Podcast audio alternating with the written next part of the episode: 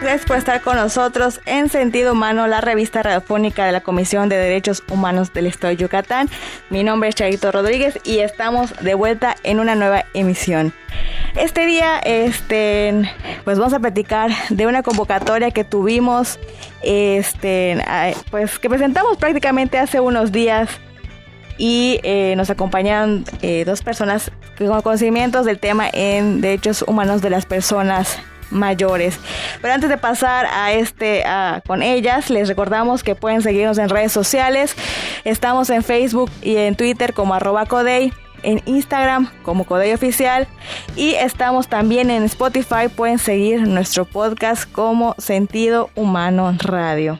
Conoce tus derechos. En línea. Sentido Humano. La revista radiofónica de la Comisión de Derechos Humanos del Estado de Yucatán. Esto es Sentido Humano. Sentido Humano. En línea. Y le doy la más cordial bienvenida a la directora del eh, Instituto Universitario Gerontológico Yucatán e INUGEI. Ella es la licenciada Janet Yaneli, perdón, Elizabeth Vega Ojeda, ella, ella nos acompaña vía telefónica y en cabina está con nosotros la investigadora del Centro de Investigación Aplicada en Derechos Humanos de la CODEI, la licenciada Elsie Mena Acevedo. Bienvenidas. Gracias. Con ustedes compartiendo la información y por supuesto con la, con la maestra que nos acompaña también.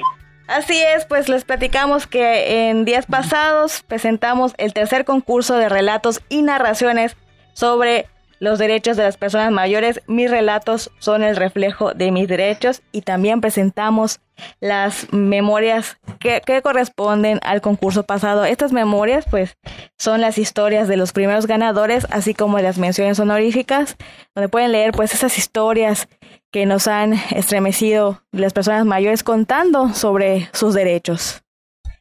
Y pues, este, eh, maestra Yaneli, usted nos comentaba algunos, algunos datos, este, pues importantes en, en la presentación con respecto a estadísticas eh, de las personas mayores. Sí, claro que sí. Bueno, estábamos compartiendo en la rueda de prensa, ¿no? Los, los datos que nos arrojan en el país de cómo se ha elevado, ¿no? Desde el 2006 eh, lo que es el caso de violencia y maltrato hacia las personas mayores, pasando del 10% del 2006 hasta el 19% en el 2018, ¿no? Y donde, pues principalmente lo que se sufre son rechazos, insultos, aislamientos, gritos, amenazas, la devaluación incluso de sus propias opiniones y cómo los responsables, eh, principalmente era gente ajena a la familia en un 39%, pero después estaban también los cónyuges con un 21% y los hijos con un 19%, ¿no? Y bueno, nosotros platicábamos que esto pudiera estar asociado, perdón, justo a la ausencia de, estrategias de divulgación, información y concientización sobre este asunto. Por ello celebramos, ¿no? Fuertemente este concurso de ensayos en donde se invita a toda la población yucateca de 60 años y más del estado, pues a compartir todo este la información que traen y que pueden aportar a los derechos de las personas mayores y finalmente convertirse en gerontoactivistas, ¿no? Es decir, alzar la voz por todos los derechos de todos nosotros como seres envejecientes. Así es, es de maestra Esi. Eh, platíquenos un poquito de las bases, quiénes pueden participar, Sí, así es, como bien decía la maestra Yaneli, es el tercer concurso de relatos y narraciones sobre los derechos de las personas mayores. Está eh, enfocado a una invitación a las personas mayores a partir de 60 años, cumplidos en el momento en que se eh, da a conocer esta convocatoria, un espacio para que puedan expresar libremente sus ideas, pensamientos, sus narraciones, sus relatos, todo en torno a el disfrute o la negación de sus derechos las bases ya, ya salieron, eh, puede ser, la temática es libre, pueden escribirlo en prosa, eh, puede ser en español o en lengua maya, y pueden dirigir sus trabajos de manera física, a las oficinas de la Comisión de Derechos Humanos o bien pueden enviarlo por correo electrónico. Les voy a proporcionar un correo electrónico, es investigación Pueden enviarlo de manera digital. Y pues eh, todos los, los relatos serán recibidos y posteriormente al cierre de la convocatoria, que es el 15 de septiembre, se darán al jurado calificador para que pueda elegir tres primeros lugares. Así es, este maestra Elsie, eh, ¿cómo es el formato de los trabajos? Bien, eh, el formato es libre, como, como les mencionaba, puede ser a partir de una cuartilla hasta seis cuartillas, puede ser escrito incluso a mano, puede ser en español o puede ser en lengua maya. Hemos tenido en años anteriores la oportunidad de recibir trabajos en lengua maya y ha sido pues eh, un gusto. Y pues bueno, como les comentaba también, a partir del 30 eh, el 30 de junio que se presentó la convocatoria, ya está, están abiertos los espacios para la recepción de los trabajos y tenemos hasta el 15 de septiembre. Y lo importante, ¿cuáles son los premios? Bien, tenemos tres primeros lugares. El primer lugar será acreedor a cinco mil pesos, el segundo lugar tres mil pesos y el tercer lugar dos mil pesos.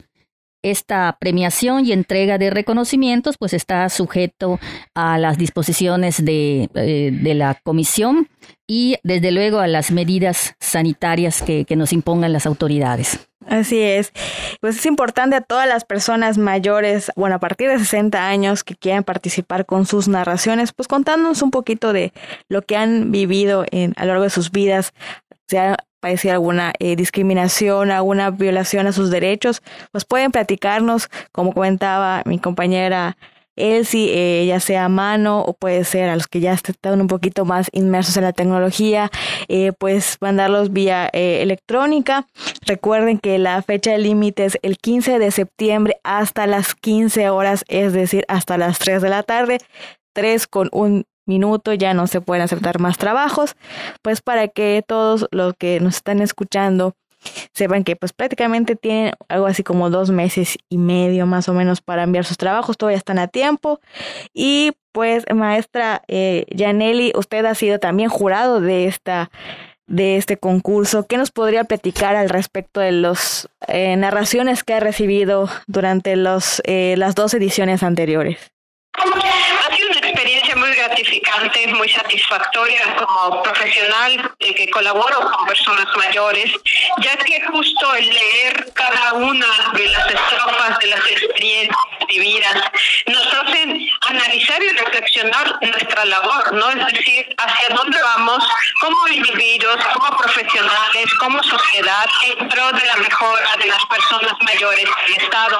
Ante ello, pues por supuesto, cada una de las aportaciones son muy valiosas y por, ello el hecho de ganar un premio, por ejemplo, de efectivo, pues es muy motivante, pero igual trasciende esa motivación cuando tu información se plasma en unas memorias como bien lo ha hecho la CODEI a través de la edición de libros con memorias como las del año pasado, que son documentos que nos son útiles como comunidad, como sociedad, dentro de un mismo familiar, de seguir promoviendo los derechos de las personas mayores, porque recordemos que al final todos vamos a tener este camino, ¿no? Y qué mejor que este camino sea un camino saludable, sea un camino eh, digno, libre de violencias, de insultos, de rechazos. Y para ello sirve este tipo de acciones en el cual, pues bueno, justamente este, se hace visible qué necesidades son las que hay que atender, qué es donde más hay que trabajar para pues ir generando y construyendo juntos una sociedad para todas las edades tu espacio de información. Sentido humano.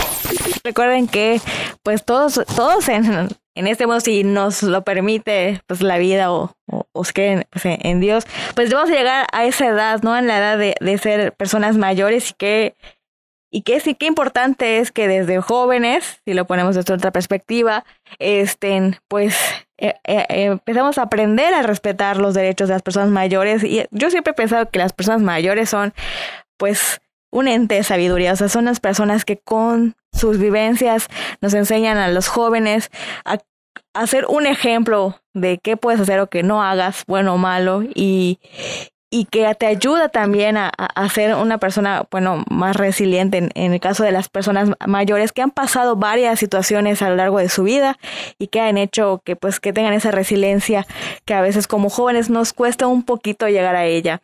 El maestra Yaneli, ¿qué temas han abordado en estas dos eh, ediciones anteriores las personas mayores? Sí, claro. Bueno, han sido temas muy diversos. Hemos tenido realmente una amplia gama de alternativas, como desde el inicio se fundamentaba justo en las fases del concurso, pero principalmente ha sido muy recurrente el tema de la salud, de los derechos por la salud. Ahora con el, año pasado, por la pandemia COVID, pues fue muy evidente, ¿no? Que las personas alzaban la voz diciendo, pues que la atropello de sus derechos se ha dado precisamente en torno a lo que es sus eh, derecho a la salud, ¿no? También otro tema recurrente ha sido el derecho al trabajo, al poder tener un espacio donde yo me pueda, bueno, y viene ligado con el tema de la educación también, porque hace referencia a espacios dignos donde ellos puedan concluir satisfactoriamente sus estudios y de ese modo apoyarse a la inclusión de un ámbito laboral y no necesariamente en aspectos en los que estamos acostumbrados a visualizar solo a las personas mayores. Y otro tema también recurrente que se ha dado de manera constante ha sido el de los cuidadores, que lo platicábamos en la conferencia de prensa, cómo es que eh, hay cuidadores que ya son personas mayores atendiendo a otras personas mayores y compartían ellos pues el calvario que pasan siendo personas mayores, ejecutando trámites, ejecutando todo lo necesario para que su familiar a quien cuida pues pueda tener una vida digna pero también hay que pensar en la salud de ese cuidador, ¿no? Y en la vida digna de ese cuidador, porque también es una persona mayor. Son esos los, los temas principales, salud, educación, trabajo y cuidadores que han sido muy recurrentes en las convocatorias. Sin embargo, pues en todo nuestro día a día y en todos los espacios de la sociedad hay temas diversos que se pueden ejemplificar y bueno, solo necesitamos papel y pluma, ¿no? O si lo queremos pasar a la computadora, ponerlo en la computadora o también lo podemos hacer así con, con nuestra, uh, nuestra mano, ¿no? Y apuntándolo y compartiendo nuestra experiencia, porque esto, insisto, pues es gratificante para todos. Así es, y más Elsie, eh, usted que también está involucrada en esta, en esta convocatoria, ¿cuántos trabajos hemos recibido en los, en los años anteriores?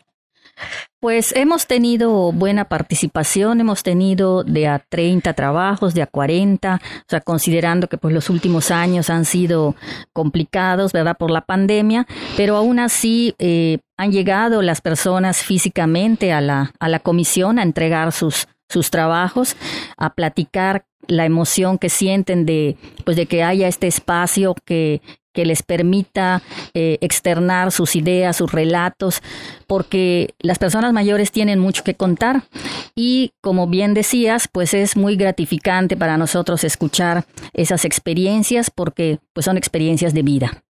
Así es, les recordamos que esta convocatoria ya está abierta y cierra el 15 de septiembre. Pueden participar eh, todas las personas a partir de 60 años de edad cumplidos, pues al momento de la publicación de esta pues de esta convocatoria pueden residir en cualquier eh, pues lugar del estado. No tienen que ser eh, pues prácticamente yucatecos pero si tienen residencia aquí pues pueden participar. Esto y que se pueda comprobar que pues que tienen eh, un lugar de donde viven aquí vaya y te recuerda que los trabajos pueden estar escritos ah, en lengua, pues en español o en maya. Si conocen a alguien que pues quiere contar su historia, a lo mejor igual no pueda saber escribir, pero ustedes lo pueden ayudar. Ustedes pueden realizar el, escrito con base en sus historias y este puede estar en lengua maya y recuerden que tiene pues es la temática es libre pueden platicar de cualquier eh, cuestión de pues de sus vivencias o, de sus experiencias eh, eh, pues de vida y son de una, mínimo una cuartilla y máximo seis. Sí, sí, este eh, quería resaltar esta parte que bien señalabas, que también eh, se han, llamado por teléfono o se han acercado a la comisión a preguntar si otra persona puede escribirlos por ellas, ¿verdad? Si les pueden dictar eh, el desarrollo del tema y que otra persona eh, se, los, se los escriba y por supuesto que, que, se puede, ¿verdad? Entonces, lo importante es que, que, participen, que desarrollen sus ideas, sus relatos, sus narraciones y nos lo hagan llegar a la Comisión de Derechos Humanos. Y recuerden ponerle importante su nombre completo, eh, la edad, la dirección, teléfono o algún, ya sea propio o de algún familiar donde se le pueda localizar, eh, pues el correo electrónico si es que lo tienen, una copia de su identificación oficial que pues acredite, pues nos permita a nosotros acreditar su edad y residencia en el estado. Y este, también pues deben ser inéditos, originales. Eh, recuerden que no se pueden haber, pues, copias o, porque nosotros sí checamos los, pues prácticamente el uno a uno los relatos. Y también pues recuerden que hay tres lugares. Primer lugar, cinco mil pesos. Segundo lugar, tres mil pesos. Y tercer lugar, dos mil pesos. Así que participe. Recuerde que también el jurado calificador está, va a estar compuesto pues de personas con experiencia, así como la maestra Yaneli en el tema de las personas mayores. Eh, maestra Yaneli, antes de que nos vayamos, porque ya nos queda poquito tiempo, quisiera dejarle algún mensaje a todas las personas que nos escuchan, pues para que participen. Claro que sí, pues como lo estábamos comentando hace un momento, ¿no? No tengan miedo a, ahora sí que las letras insistimos, como platica la maestra que nos acompaña en la CODEI, es una hoja de papel y con una pluma, lo que has vivido a lo largo de todo tu curso de vida, qué es lo que deseas escribir con una hoja que tengamos, con eso ya lo puedes colocar en la, en la convocatoria, ¿no? Ahora sí, de repente te das cuenta que ya llevas cinco hojas, pues adelante, ¿no? También las envías. Lo interesante es que pierdas el miedo a, a y que compartas tu historia, qué mejor que puedas trascender de esa manera. Y bueno, si llegas en alguno de los lugares, pues además te ganas un premio en efectivo, que no estamos nadie peleados con eso, ¿no? Entonces, a motivarte, a escribir y a ser parte esta gran dinámica, que es una dinámica espectacular que, que celebro que la CODEI maneja año con año y que ha trascendido en vidas de varias personas. Así es, le agradecemos, pues ya estamos por terminar este programa. Le agradecemos a la directora general del Instituto Universitario Gerontológico de Yucatán, el INUGEI. Ella es la maestra Yaneli Elizabeth Vega Ojeda. Y pues también a nuestra compañera, la investigadora del Centro de Investigación Aplicada en Derechos Humanos de la CODEI. Ella es la maestra Elsie Mena Acevedo. Muchas gracias por haber estado con nosotros. Le recordamos que la fecha límite para enviar sus narraciones y relatos es el 15 de septiembre a las 3 de la tarde. Puede ser correo electrónico o en cualquiera de nuestras sedes u oficinas de la CODA y pueden llevar sus, sus relatos. También le agradecemos a nuestro productor Pedro Alfaro y Betty Arceo por hacer este programa posible. Gracias a ustedes por escucharnos y nos vemos en la próxima emisión de Sentido Humano Radio. Tu espacio de información. Sentido Humano. En línea.